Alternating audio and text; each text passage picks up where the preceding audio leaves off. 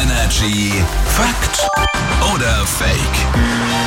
Überlegen wir jetzt einmal zusammen, weil der Patrick aus den News, der hat eine Aussage und jetzt schauen wir mal, ob das stimmt oder, oder ob das nicht stimmt, was der uns erzählt. Ja, irgendwie ist Erkältungszeit gerade. Das ist wirklich so. Ne? Ach nee. Bist du eigentlich schon wieder so? Ja, okay.